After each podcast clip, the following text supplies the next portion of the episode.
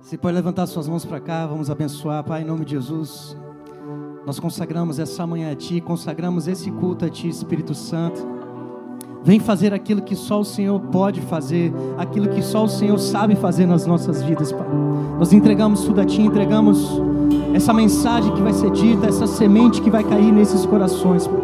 Nós oramos por corações com sede, com fome, como está escrito na Tua palavra. Bem-aventurado aquele que tem fome e sede de justiça, pois são esses que serão saciados. Obrigado, Pai, por pessoas que chegaram aqui com expectativa, não para ouvir uma palavra de homens, mas para ouvir a tua palavra através dos homens, Pai. Eu te agradeço por mover nesse lugar, porque nós vamos sair daqui muito melhores do que chegamos para a honra e glória do teu nome. Só quem crê diz.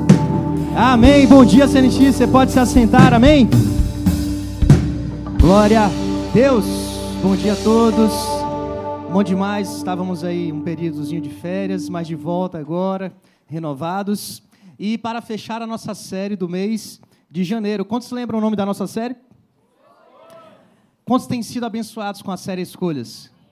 Quando Deus ele nos deu esse tema Escolhas, foi porque quando a gente começa o ano, né, a gente normalmente faz aquelas escolhas de virada de ano, né? Escolher emagrecer. Quem escolheu emagrecer esse ano? Está no top 1 de todo mundo, né? A gente não cumpre, mas está sempre lá no top 1. E a gente faz várias escolhas, né? A gente decide criar uma lista de coisas que a gente quer é, construir no ano que está virando, enfim. E Deus falou com a gente: diga para a igreja que escolher é o que vai fazer você viver um tipo de vida ou outro tipo de vida. Quando Deus, por exemplo, na Sua palavra diz assim: Eis que eu coloco a vida e a morte, a bênção e a maldição. Deus está falando de escolhas. Existe um caminho que te leva à vida. Existe um caminho que te leva à morte. Deus não preparou o caminho da morte, mas existe esse caminho. Você está aqui ou já foi? Ah, pastor, significa então que eu posso escolher viver um caminho de morte, de maldição, por mais que Deus não preparou para você, por mais que Deus não queira que você viva esse caminho, é uma escolha sua. Se você vê Adão e Eva no jardim, a escolha era praticamente óbvia: vida, bênção. Mas Adão e Eva escolheram ouvir a serpente. Eles ouviram, de, uh, decidiram desobedecer a Deus. E mesmo em um ambiente perfeito, eles escolheram o caminho da morte, da desobediência. Então que essa série seja como uma vacina para mim e para você, de não apenas escolhermos algo, mas escolhermos algo que tem a ver com o que Deus tem para nossa vida. Porque uma coisa é você construir algo sem Deus, e outra coisa é você escolher algo com Deus e construir com Deus. Tudo aquilo que você conquista sem Deus, Deus não se responsabiliza. Tem alguém aqui? Vou dizer de novo: tudo aquilo que você conquista sem Deus, Deus não se responsabiliza. Mas tudo aquilo que você conquista com Ele, ninguém, ninguém toma, o diabo não pode roubar, o inimigo não pode tirar isso de você, porque foi Deus que te deu. E quando Deus dá alguma coisa, Ele guarda, Ele protege. Tem alguém aqui comigo? Nós falamos então sobre até aqui um processo de quais são as escolhas. Eu lembro que na primeira parte da série a gente falou que a escolha da roupa que você vai usar pode influenciar o seu dia. Mas tem outras escolhas, como ah, uma igreja que eu congrego, uma palavra que eu decido acreditar, se eu vou permanecer, permanecer sendo fiel ou não ao meu cônjuge. Esse tipo de escolha ele tem uma repercussão maior do que uma roupa que você escolhe. Muitas vezes você fala, ah, não me senti bem nessa roupa. Mas você entende que escolhas e escolhas vão te levar a caminhos diferentes. Então, na primeira, na primeira parte da série, nós falamos da importância de você escolher acreditar. Diga comigo, acreditar. Você precisa entender que o simples fato de você escolher acreditar em algo, isso já te coloca em um caminho. Por mais que você ainda não trilhe o caminho, você acredita que esse caminho é o melhor, então você se posiciona para esse caminho. E aí você dá o segundo passo. A gente falou sobre a escolha do acreditar, mas também do agir. Você escolhe um caminho. Quando Jesus diz assim: ó, Eu sou o caminho, eu sou a vida. Quem vem a mim, o Pai recebe. Ou seja, você escolhe o caminho da vida, o caminho de Jesus. Então você começa a agir, você começa a dar passos de fé. Por isso que Jesus chama Pedro para viver de uma maneira sobrenatural.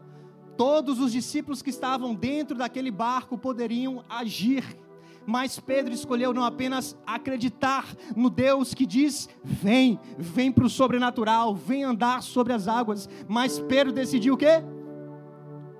Decidiu o quê, gente? Agir.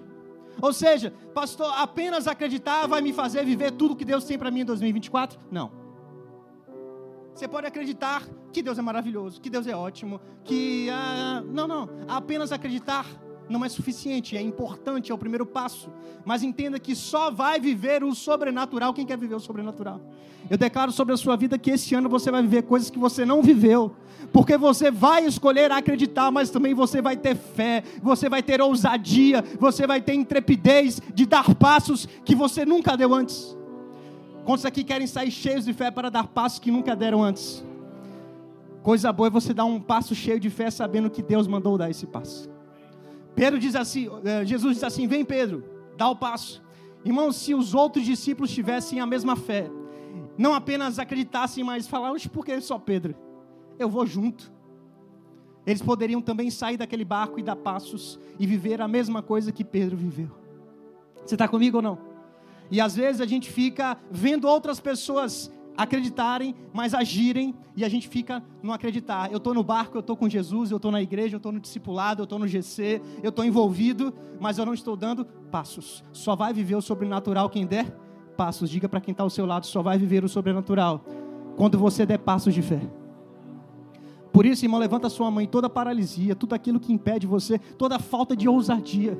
Sabe aquele espírito manso no sentido de, de sem proatividade. Eu declaro em nome de Jesus que isso vai ser rompido na sua vida, vai romper sobre a sua vida. Eu declaro que o Espírito Santo vai te encher de ousadia, de fogo, de certeza. E 2024 vai ser um ano de avanço, de rompimento sobre todas as áreas da tua vida, sobre o teu casamento, sobre a tua vida financeira, sobre a tua vida profissional. Eu declaro e eu vejo pessoas dando passos e testemunhos como esse sendo dados aqui nesse lugar para a honra e glória de Deus. Quem crê diz amém.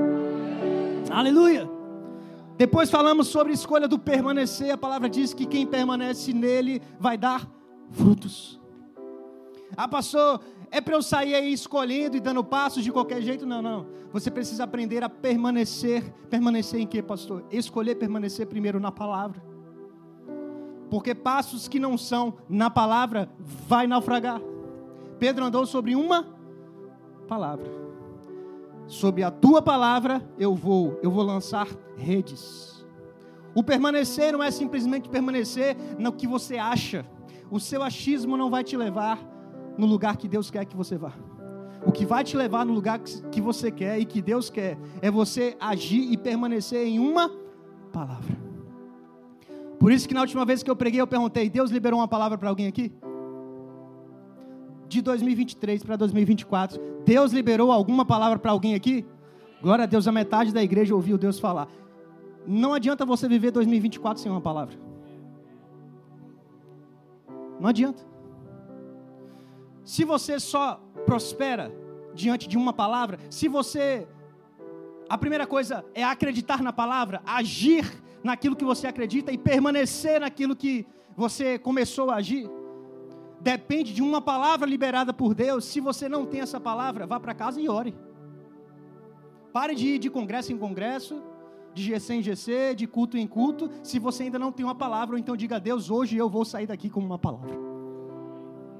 Porque para permanecer, não adianta permanecer em ideologias. Não adianta permanecer no que você acha que vai dar certo para a sua vida. Só vai crescer, evoluir, prosperar chegar lá no final de 2024, olhar para trás e falar: valeu a pena viver esse ano, é aquele que começou com uma palavra. E você vai perceber que, mesmo com uma palavra, vai ter momentos que você vai querer desistir. Por quê? Quando você dá passo de fé, o reino espiritual ele sopra, mas o inferno também resiste. Ou seja, acreditar é importante, agir é importante, permanecer é importante, mas você vai precisar passar por esse teste e tudo isso aí está acontecendo dentro de você. Hoje a gente vai falar sobre um quarto passo. Um, par, um passo para aquele que acreditou, que agiu, que permaneceu e por isso foi aprovado e recebeu algo de Deus. Sabe quando você passa por um processo e você vem dar um testemunho? O que é esse testemunho? Começou com um eu acredito, você viu esse testemunho. A pessoa assim, o Átila e a Camila dizendo assim, um dia a gente estava passando por isso e foi liberado uma palavra de um Deus de provisão, de um Jeová Jirê, uma canção foi liberada. O Deus que fez no passado vai fazer. A pessoa resolveu acreditar, por que não na minha vida? Acreditou, começou a dar passos diante de uma palavra que foi liberada. E tudo isso estava acontecendo e a gente não estava vendo. O que a gente viu agora é o resultado final. E hoje a gente vai falar sobre o resultado final desse processo de escolhas na tua vida. O processo de influenciar, diga comigo, influenciar. O seu testemunho é a sua maior influência. Se você não lembrar de nada que eu vou falar hoje, entenda, o seu testemunho é a sua, a sua maior influência. Por isso que Jesus não te chamou como igreja, como corpo, para ser uh, um título específico, pastor, mestre. Uns são, outros são, mas ele diz assim: ó, todos serão as minhas testemunhas. Em Jerusalém, é onde você mora, na Judéia, vizinhos, Samaria, mais distante e até aos confins da terra. Ou seja, Deus está falando sobre influência. A igreja é sobre influência. O evangelho de Jesus Cristo é sobre influenciar. Influenciar o quê? Tirando pessoas do inferno e colocando no céu. Falando do evangelho de Jesus, contando as boas notícias para que pessoas saiam do caminho da morte e venham para o caminho da vida. Quando Jesus fala, escolham acreditar em mim e viver a minha palavra, Jesus estava falando sobre uma influência que ele tinha, a influência dos céus. Quando ele fala o reino dos, daqui da terra não é desse mundo, existe algo do céu para a vida de vocês. Jesus estava influenciando eles a abrirem mão do que é da terra e abrir mão para o que é dos céus. Quantos aqui querem abrir mão para o que é da terra e receber o que é dos céus essa manhã? Essa é a influência da igreja sobre a tua vida, entender que você está aqui, mas você não é daqui. Quando você entende que você está aqui, mas não é daqui, você começa a entrar no caminho que Deus quer fazer na tua vida. Então, permanecer, agir, escolher, ah, acreditar, tudo é importante. E tudo isso é algo interno, diga comigo, acontece no meu interior. E quando você vence, vem um testemunho. E isso torna você uma pessoa capaz de influenciar.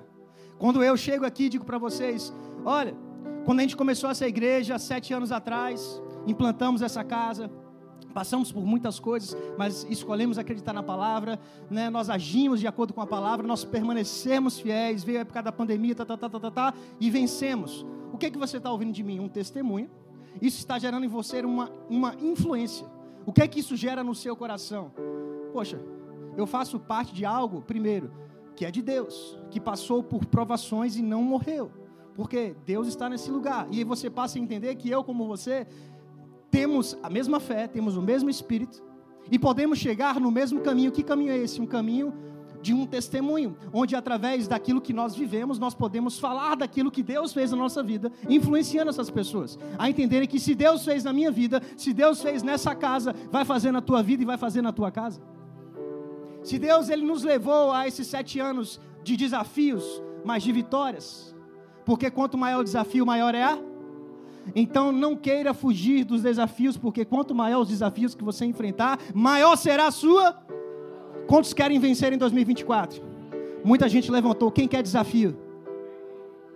Pegou? Porque quanto maior o desafio, maior o testemunho. Quando você vê Paulo falando sobre o que ele passou, dá até raiva de tanta coisa que ele passou, né?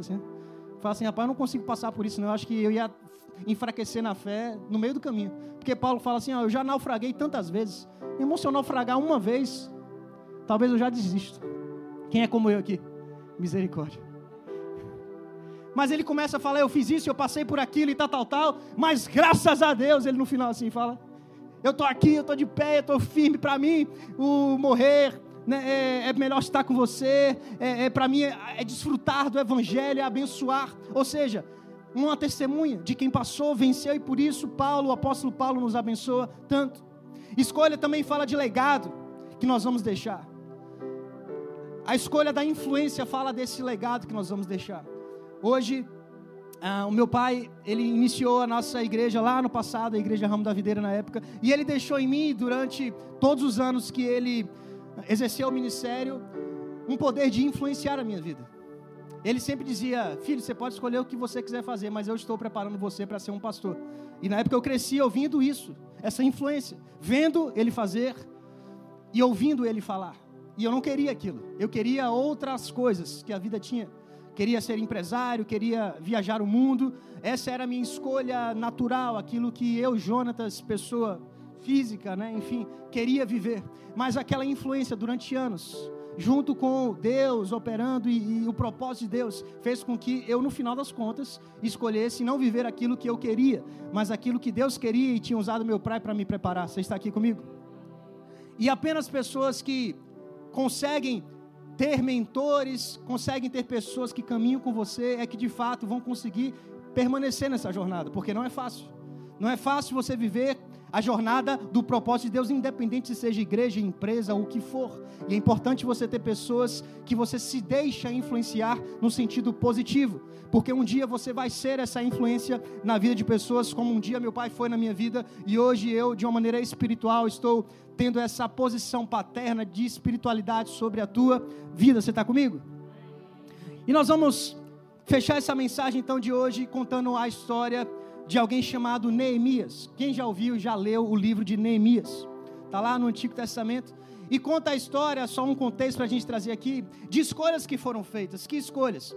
Neemias, ele sai da, da Babilônia quando é, Ciro da Pérsia, ele conquista né, a Babilônia, que estava escravizando inclusive o povo judeu. Ele conquista a Babilônia e leva ah, essa pessoa chamada Neemias com ele para ser um copeiro.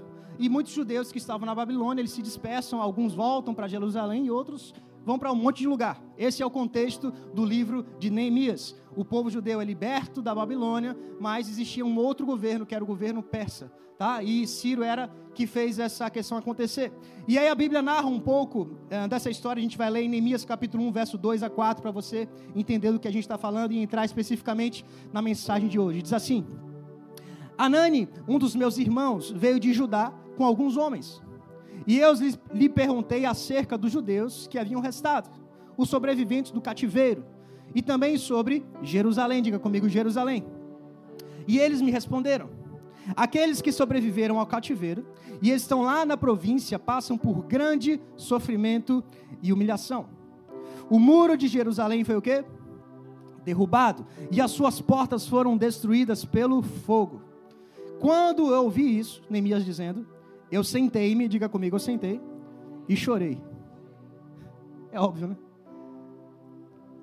Passei dias, o quê? Lamentando. Mas não parou por aí. No final de tudo, ele fez o quê? Jejuou e orou ao Deus dos céus. Até aqui tudo bem? Entendeu o contexto da mensagem? Então tá lá Neemias, saindo da Babilônia, indo para Pérsia, Pérsia, com uma profissão, uma função de copeiro do rei. E de repente, o irmão dele volta de Judá e traz essas notícias. Neemias, irmão, o negócio lá não está legal não. A nossa cidade, a cidade profética, a cidade de Abraão, de Isaac, de Jacó, está destruída. O negócio está feio. Tem muita gente lá que está cansada, que está humilhada, como o versículo diz. Os sobreviventes ali estavam de uma maneira de sofrimento e de humilhação. E quando chega aquela notícia, é igual a gente às vezes vivendo nosso dia e gente traz algumas notícias que dá vontade de chorar. Porque pessoas exercem influência sobre a nossa vida. O irmão, deixa eu abrir um parênteses aqui. As principais pessoas que vão exercer influência sobre a sua vida e por isso dá problema às vezes, são os mais próximos. Começar com a sua família. Por que, que a gente tem muito problema em família? Porque são as pessoas que estão próximas, as pessoas que têm acesso ao nosso coração. Então, quando elas fa falam algo que nos ofende, aquela ofensa dói. Porque está o caminho para o nosso coração é aberto para a família. Mas se chega alguém que você nem conhece, fala alguma coisa de você, você fica chateado, mas tipo, vai catar coquinho, né? Tipo, não sei nem quem você é, mas se o seu marido, a sua esposa, seu filho, a sua mãe, seu pai, seu tio, seu avô, seu primo fala algo que te ofende, você fica chateado por dia, às vezes não quer nunca mais ver a pessoa, sim ou não? Então, aqui chega o irmão de Neemias, com uma notícia péssima. Irmão, tá ruim. Tanto que o cara fala o quê? Mas eu não estou nem. Eu, tô, eu vou preciso sentar. Sentou, começou a chorar, lamentar. Só que no final, ele precisou tomar uma escolha. Ele precisou fazer uma escolha. Ou eu vou ficar sentado, chorando, lamentando. Receba isso para sua vida. Quando alguém influencia a sua vida de maneira negativa, você vai precisar passar por um teste. Às vezes você vai precisar, inclusive, sentar, chorar e lamentar. Às vezes é necessário você viver momentos de tristeza, para que você expresse os seus sentimentos e depois passe o sentimento e venha a fé. Deixa o sentimento fluir. Meu pai morreu, minha mãe morreu, aquilo veio o câncer, tal, tal, tal. Senta, chora, lamenta. É humano, a gente é humano, chora. Mas levanta a cabeça. Neemias sabe o seguinte: eu não vou escolher ouvir uma notícia da terra e ficar por isso. Eu vou levantar minha cabeça, eu vou jejuar, eu vou orar. Para quê? Deus, eu não aceito isso. Essa situação vai mudar. Eu sou um homem que vou influenciar a terra com aquilo que vem dos céus. Passou. Quando você se converte, é só bênção? Não, irmão. Está escrito. Jesus falou: No mundo tereis aflições. Jesus falou. E eu não estou aqui profetizando desgraça sobre a tua vida, estou dizendo que a vida é difícil. A vida é difícil. Todos os discípulos de Jesus, com exceção de João, morreram por pregar o Evangelho. Então, se alguém diz para você que se converteu agora tudo é fácil, esqueça, isso é mentira. Agora, sabe o que é difícil? Você passar por dificuldade e não ter ajuda. Isso é difícil. Quem já passou por dificuldade e não tinha ninguém para te ajudar em alguns momentos da sua vida, que você falou assim: meu Deus, igual a Chapolin Corolado, né? Para quem? Como é que é? Quem poderá me defender? Vocês falaram várias coisas aí, tá? Mas é, é, tipo assim, quem poderá me defender, né? Às vezes a gente passa. Irmão, coisa difícil é você olhar para o lado, olhar para o outro. Não tem ninguém. O que o Espírito Santo te promete é, ainda que você ande pelo vale. Não tema porque você não vai estar sozinho. Eu vou estar com você mesmo no vale. E eu vou te tirar desse lugar que você não consegue sair. Irmão, ninguém pode te prometer isso, só Deus. E se alguém te prometer, é mentiroso, não consegue cumprir. Mas Deus é poderoso. A gente cantou: ninguém seria forte o suficiente para quebrar cadeias, para te libertar. De fato. Porque nessa história havia aquele homem endemoniado que ninguém queria dar conta. Jogou o cara no, no, cemitério. Tipo assim, o cara estava vivo e a sociedade jogou no cemitério. O que significa isso? Ninguém dá conta aqui. Está vivo, mas é melhor que morra. Vai logo para o cemitério, endemoniado. E tem muitas pessoas que não estão falando isso da sua vida, mas estão agindo dessa forma. Exclui você. E o pior é quando é familiar, mas aí é outra mensagem. A primeira coisa, então, que Neemias teve que fazer foi entender que quando vem uma influência que destoa daquilo que você acredita, destoa da realidade que você quer ver, você pode ter um momento de tristeza, de meu Deus, que é isso? Alguém na minha casa ficou com câncer. Que notícia é essa? Você vai fazer o quê? Vou receber a influência do céu. Vou, deixa eu ver o que, que o céu tem a dizer sobre essa, essa situação. E foi isso que encheu a vida de Neemias para que ele pudesse viver o que a gente vai falar hoje. Ou seja, se você não sai desse lugar de tristeza, de lamentação, de sentado, ou seja, de paralisia, e você levanta a sua cabeça, jejua a hora, esqueça, não vai acontecer nada. Porque a influência que você precisa para dar passos não vem da terra, mas vem do céu. Se você quiser influenciar no propósito divino, você vai precisar receber algo de Deus, do céu, e não da terra. Por que, que muitos planos não dão certos? Porque são influências que vêm da terra, mas aquilo que vem do céu permanece. A palavra diz: passarão os céus e a terra, mas a palavra, o que vem do céu, permanecerá. Sabe o que nunca vai sair da tua vida? Uma palavra que foi liberada. Nunca vai sair da sua vida. Palavras que foram liberadas, elas permanecem. Permanecem para sempre, porque a palavra ela não passa. Ela não volta vazia, ela não passa, ela não morre. A palavra é algo espiritual. Foi a forma com que Deus criou tudo do nada.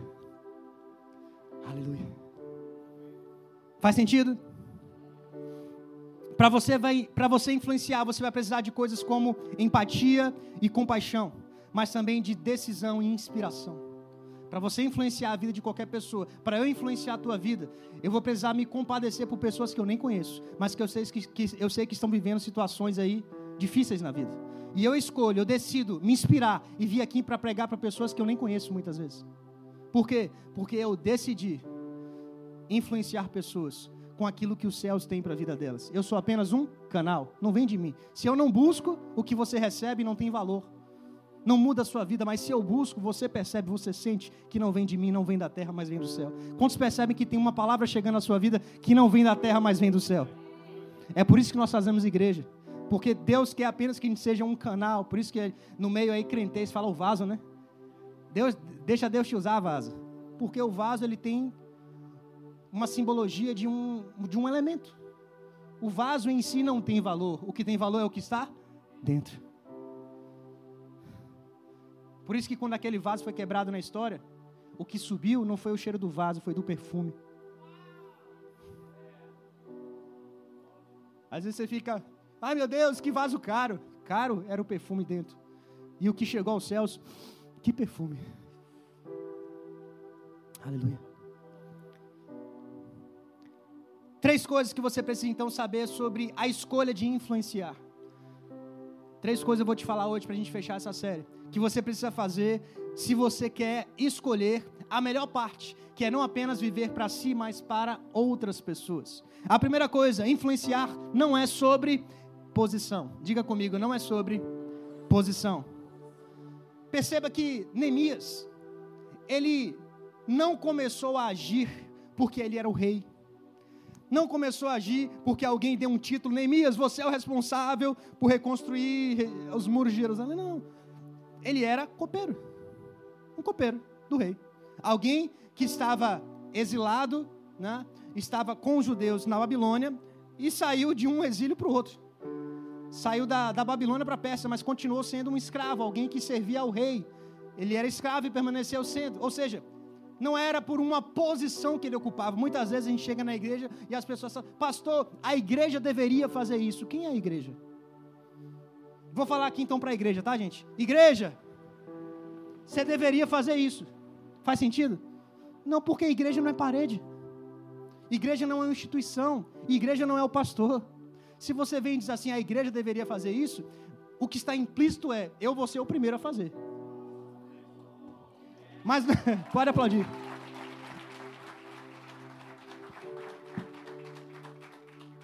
É porque às vezes as pessoas acham que influenciar é para quem está numa posição. Eu estou aqui no, na plataforma, no palco alto. Não. Todo mundo que está aqui está influenciando o que está acontecendo. A sua palma, você que foi o primeiro a bater palma, influenciou o resto a bater palma. Muitas vezes você que é o primeiro a levantar e ofertar, é o que influencia outros a ofertarem. Não é só eu. Você está aqui ou não? A sua língua, muitas vezes, que fala o que não deveria falar, influencia pessoas a também falar o que não deveria falar. Porque a gente pode influenciar para o bem e para o mal. Para você entender que influência não é sobre posição. Todo mundo aqui pode influenciar. Óbvio, a posição ela nos dá uma plataforma de influência às vezes maior, de um destaque maior, mas não significa que um membro não pode influenciar a igreja. Gente, a gente faz igreja, eu nasci nesse contexto. Quantas vezes alguém que não era líder de nada, era um membro comum, ele, principalmente negativamente, a gente percebe uma repercussão de alguém né, que, enfim, tem, um, tem alguma coisa contra o pastor, contra o líder de GC, contra alguém que fez e deixou de fazer, que não falou, que não apertou a mão, e aquilo inflama uma parte da igreja. Você fala, rapaz, a influência veio de um lugar tão pequeno assim, não veio de uma liderança, de alguém que tinha um destaque, e mesmo assim fez um. E às vezes você tem que parar tudo, fazer uma reunião e conversar, e conversa difícil. Você está comigo, sim ou não? Porque influência não tem a ver com posição. Diga para quem está ao seu lado, não tem a ver com posição. Ou seja, essa posição que a gente está falando é título. Agora, a influência ela tem a ver sim com uma posição, mas é a posição de coração. Quando o seu coração ele está alinhado, mesmo sem um título, você pode influenciar positivamente. Assim como quando você não está com seu coração alinhado, você vai influenciar, porém, negativamente, por causa de um alinhamento de coração. Você não age por causa da posição, você age por causa do seu coração. É isso que você vai ver na vida de Neemias. Ele não agiu porque estava numa posição de destaque. Ele agiu porque quando ele jejuou e orou, Deus revelou algo para ele que diz assim: ó, Neemias, vai você, cabra. Por que, que você está esperando outra pessoa? Sabe quando você às vezes ora por algo para que Deus mude algo na sua casa, na sua empresa, e aí você fica esperando o outro agir. E muitas vezes Deus fala assim: olha, perdoe você. Você não está com raiva da sua esposa, do seu marido? Perdoa você. Não. Se ele não pedir desculpa e tal, tal, tal, eu vou me separar. Ou seja, você briga com Deus, você briga com Deus, fica chateada com Deus, porque Deus está te dando uma instrução, que é o que? Ei, não é a posição, o título, esposa, marido, não, porque minha esposa tinha que me respeitar, porque eu sou autoridade nessa casa. Não é sobre título, é sobre um coração, é uma posição de coração. É um coração perdoador, misericordioso, compassivo, porque o amor tudo crê, tudo espera, tudo suporta, não se ufana, não se enfurece, não se vai. 1 Coríntios 13. Tudo crê, tudo suporta, nunca acaba. O amor sempre vence.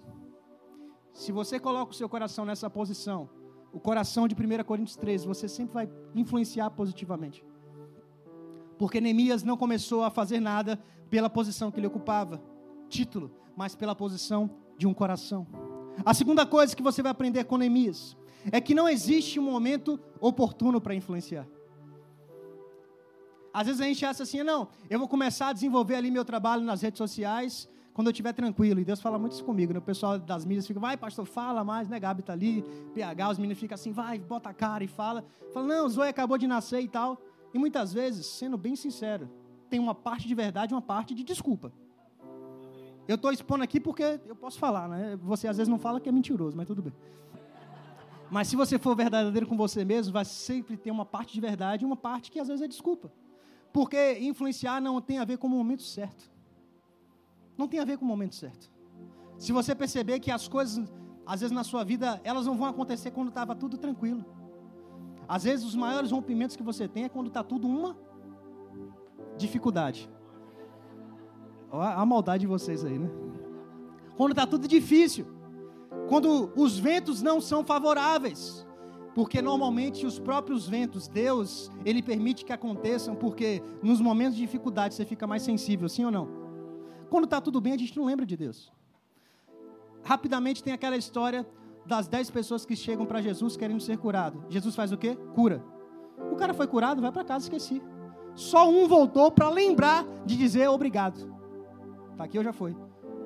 Porque quando a gente está com o vento negativo empurrando a gente para trás, Deus, pelo amor de Deus, Deus me salve. Deus, se você me der essa bênção, eu vou entregar minha vida e vou fazer e tal e tal, vou virar missionário. Deus dá a bênção. Tchau. A Bíblia diz de 10 só voltou um para dizer: Jesus, obrigado. E aí Jesus liberou uma bênção sobre essa pessoa, não sobre os nove que não voltaram. Ele disse assim: Ei, Ser curado é bom, mas sabe qual é o melhor presente? A vida eterna. Eu perdoo seus pecados, você está salvo. Os outros nove não entraram no céu. Você pode entrar no céu doente. Está aqui comigo ou não? Você pode entrar agora. Sem a salvação você não entra. Alguém pode morrer com câncer, mas com Jesus vai para o céu. E você pode morrer sem câncer, mas sem Jesus não entra. Qual é o melhor presente? A cura ou a salvação? Eu sei que a gente não quer escolher, mas essa história fala sobre isso. Só o que voltou para agradecer recebeu o maior presente. Por quê? Porque ele fez justamente o que a gente está falando. Ele não esperou o melhor momento de. Às vezes o melhor momento é assim, ó. Ei, quem está aí recebeu uma cura, vem cá para agradecer. Era o melhor momento, é a oportunidade. Não, não. Ele mesmo foi proativo e disse: Rapaz, por que não? Pô, eu fui curado. Por que não ir lá e agradecer a Jesus, ofertar, enfim, abraçar, dizer quanto que ele foi importante na minha vida, procurar que forma que eu posso servir ele. Ele não esperou esse melhor momento. Os nove justamente não vieram por isso. Não teve um momento. Jesus não disse assim, ó, volta para agradecer. Não teve oportunidade. A pessoa mesmo teve que se mover e pedir uh, e dar aquilo que ela precisava dar. E muitas vezes nós temos como justificativas coisas como não estava em um momento muito calmo na minha vida, pastor. Irmão Neemias, ele sai de um cativeiro para o outro não estava calma, a situação era, era guerra, era um pós-guerra ali, meio guerra fria, ainda estava um contexto difícil, não era um momento calmo. E às vezes você não influencia porque você está vivendo um momento de tribulação na sua vida. Outra coisa, Neemias ele estava distante da sua terra, ele era de Judá, de Jerusalém, estava na Pérsia. Ou seja, ele estava distante, tanto fisicamente quanto emocionalmente, não estava com seus irmãos, estava sem a família, estava distante. E às vezes também são desculpas que a gente dá, por que, que eu não posso influenciar? Ah, porque não está um momento calmo na minha vida. Ah, porque eu estou distante, né? eu estou meio afastado, seja espiritualmente da igreja, seja distante fisicamente, eu estou morando em outro lugar. Enfim, são justificativas que muitas vezes vêm ao nosso coração. Outra coisa, Neemias não tinha responsabilidade sobre o problema. Justificativas. Muitas vezes você fala assim: não, mas eu não sou responsável. A igreja tem um pastor, a igreja tem líderes. Mas é aquela velha história: você às vezes está nessa casa, você vê um papel de bala no chão. Você pode fazer alguma coisa? Pode. Mas quantas vezes você passou, entenda, eu estou dando um exemplo e você leva esse exemplo para qualquer área, tá? Você vê um papel de bala na igreja, você está aqui, cara, pega o papel, joga no lixo. Eu sei que existem pastores, eu sei que existem líderes, mas tem uma parte que te cabe. Eu sei que não é a sua responsabilidade pegar o papel de bala. A igreja tem gente para limpar. Mas você entende que Entenda o que Deus está falando. Deus ele tinha profetas, tinha sacerdotes. Neemias era uma dessas pessoas que Deus estava levantando. Mas Deus poderia usar qualquer pessoa daquela, daquele povo. Mas muitas vezes as pessoas elas não são usadas porque estão esperando a calmaria, estão esperando o momento certo, o momento tranquilo, estão esperando a responsabilidade. Ah, pastor, quando você me consagrar pastor, aí eu vou ser líder de GC. Mas a gente não consagra ninguém que não fez nada, a gente reconhece alguém que está fazendo tudo. Você nunca vai receber um título nessa igreja para fazer, você vai receber porque já faz, sem título. Faz sentido sim ou não? Se você está esperando um título para fazer, você não é. Você precisa ser para ser reconhecido. No reino espiritual é assim: você recebe algo de Deus e os homens reconhecem. Reconhecem um coração, reconhecem uma unção. Outra coisa, ah, pastor, mas eu estou muito ocupado. Neemias não estava desocupado. Inclusive, a palavra de Deus diz que Deus não gosta e não usa pessoas desocupadas. Fica a dica, tá? Ah, pastor, eu estou na graça e estou na, na rede esperando Deus me levar. Não vai. Não vai. Não vai. Quando Paulo ele foi separado para o ministério, Atos capítulo 8 ou 9, um dos dois. Diz que ele estava onde? Na igreja. Fazendo o quê? Orando, jejuando, servindo. E aí diz assim, ó. E então o Espírito Santo falou: vem para o ministério. Aí muitas vezes, ah, pastor, mas eu tô, eu tô cheio de atividade. É aí mesmo que Deus quer. Porque se você larga algo que é seu para receber o que é dele, você está pronto. Você está pronto para renunciar. Você está pronto para abrir mão. E Deus usa pessoas como ele. Jesus não estava de boa lá no céu, não tinha nada para fazer, não. Ele resolveu se esvaziar, ele resolveu excluir tudo que tinha, os anjos, tudo de bom no céu, se esvaziar para quê? Para influenciar você e eu aqui na terra. Ele não estava desocupado. Você nunca vai ser uma pessoa de influência dando desculpa que você não faz porque você está ocupado. Eu também estou. Quando a gente iniciou essa, essa obra, Priscila lembra disso. Uma das justificativas que eu dava para não fazer era: eu já tenho São Caetano. Eu já estava sendo preparado para assumir o lugar de meu pai na época. Era muito trabalho, era gente. Uma igreja de mais de 40 anos. Muito trabalho. Mas eu não esperei estar desocupado para fazer. Tinha mais coisas, mas o pessoal levou, significa que já está bom. Já está bom a pregação. Deixa eu dizer para você, no final dessa história tinha mais um versículo, não tem? Coloca o versículo na tela aí, não precisa voltar não, mas coloca aí na tela. Tinha um último versículo ali que a gente leu, o verso 17. Diz assim, ó, bota aqui. Não presta, não, não perde aqui não. Diz assim, ó. Então eles disse: Vejam a situação terrível em que estamos. Jerusalém está em ruínas e suas portas foram destruídas pelo fogo. Venham, vamos reconstruir os muros de Jerusalém, para que não fiquemos mais nessa situação humilhante. E aí no verso 18 diz assim: ó, Também lhes contei como Deus tinha sido bondoso comigo e que o rei me tinha dito. E eles responderam: Sim, vamos recomeçar a reconstrução. E se encheram de coragem para a realização desse bom projeto. O ponto 3 era esse para a gente fechar, justamente que você não espere outra pessoa. Se tem a ver com você, vai, vá primeiro, porque você vai e as pessoas vão te seguir. Neemias ele sai desse lugar que não era de calmaria, não era o momento certo, não tinha uma responsabilidade que as pessoas deram. Ele sai e volta assim, ó, rei, hey, por favor, existe um propósito sobre a minha vida. E quando é de Deus, o rei diz assim: ó, tá bom, eu não vou só te liberar, Você precisa de alguma coisa, eu quero te ajudar a reconstruir isso. O rei não tinha nada com isso. Ele era dominador sobre tudo. E Neemias sai dessa terra não apenas com uma permissão, mas ele sai com cartas. E o rei diz assim: ó, se você precisar de madeira, vai em tal lugar lá e eles vão te fornecer madeira para você reconstruir. E chega Neemias na cidade, caladinho, caladinho, e começa a olhar. A gente vai fazer isso aqui dentro dele, tá, tá, tá, tá, tá. E de repente ele fala assim: o que você viu aí, gente? E aí, vocês vão ficar sentados, chorados, lamentando? Eu já passei por isso, mas eu ergui os meus olhos para o céu. Eu recebi uma palavra de Deus. Eu não cheguei aqui de mãos vazias, não. Olha, o rei concedeu favor para a gente porque é um projeto de Deus. Agora sai do banco, sai desse lugar, vem servir, coloca a mão na massa e a gente percebe justamente que a influência, quando você vai primeiro, ela vai alcançar quem está acima de você. Ela alcançou o rei.